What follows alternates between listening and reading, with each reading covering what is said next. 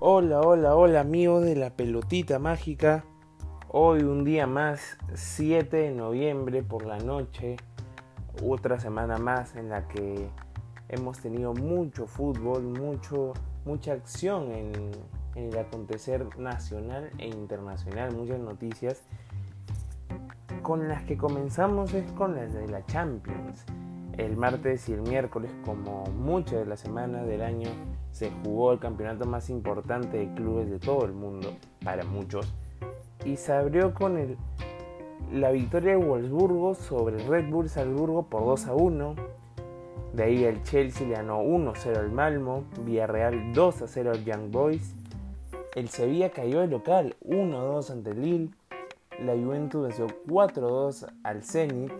El Barcelona, el Barcelona que tanto se le criticaba a Ronald Koeman, venció por 1-0 al Dinamo de Kiev. El Bayern Múnich venció 5-2 al Benfica. El Atalanta empató 2-2 en condición de local frente al Manchester United, que una vez más lo volvió a salvar Cristiano Ronaldo. Es increíble ese jugador, de verdad. Todo lo que hace es, es increíble. Partido tras partido salva al United y, y parece que nadie lo para en este campeonato. De ahí el Real Madrid venció 2 por 1 al Shakhtar. Al día siguiente ya el Milan empató 1 a 1 con el Porto. Sporting Club de Portugal venció 4 a 0 al Besiktas. El Sheriff de nuestro peruano Gustavo Lanto cayó 1 a 3 frente al Inter. El Leipzig empató 2 a 2 ante el PSG en el último minuto, un gol de penal. El City venció 4-1 a Brujas, el Liverpool venció 2-0 al Atlético de Madrid y cerrando la jornada, el Borussia de Dortmund cayó 1-3 frente al Ajax de Amsterdam. A resultados algunos esperados como el Inter, por ejemplo, como el Real Madrid, pero también resultados que, que sorprenden como el Ajax, por ejemplo, venciendo de visita al Borussia o el PSG perdiendo una ventaja de, dos goles ante Leipzig, ¿no?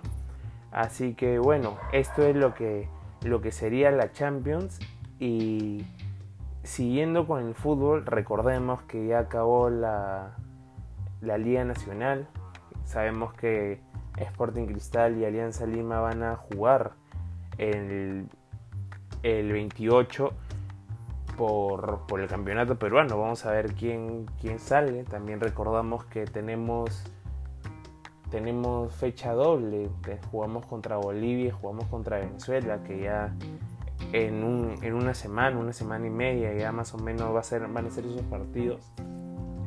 Así que mucha fe, mucha fe para lo que viene, pero esto no, no acaba acá, porque, porque también tuvimos, comenzó la Copa Libertadores Femenina Lamentablemente el primer partido de nuestro representante, que es Alianza Lima, cayó derrotado ante Deportivo Cali por dos tantos a uno. Pero en la segunda fecha que se jugó hoy día, estamos grabando de noche, se jugó hoy día en la tarde, Alianza Lima consiguió su primer triunfo en la historia de la Copa Libertadores, venciendo Universidad de Chile por 1 a 0 con gol de su goleadora, de la 9, de la jugadora con más goles de la temporada pasada en cuanto a fútbol femenino, Adriana Lucar anotó el gol en los últimos minutos del partido y con eso Alianza suma 3 puntos. Y en la última fecha se juega la clasificación ante un equipo boliviano que se caer el nombre, es un equipo un equipo que ha venido siendo goleado, pero no, no recuerdo su nombre en este momento, no lo tengo en la mano, pero es favorito Alianza, ojalá pueda ganar, ojalá pueda clasificar y ojalá pueda hacer lo que muchos clubes peruanos han venido buscando, pero no, no se les ha dado y ahora es una oportunidad inigualable para Alianza. Así que eso sería todo por hoy. Mucha suerte a las chicas en el siguiente partido y que viva el fútbol y que viva todos los deportes. Muchas gracias y chao chao.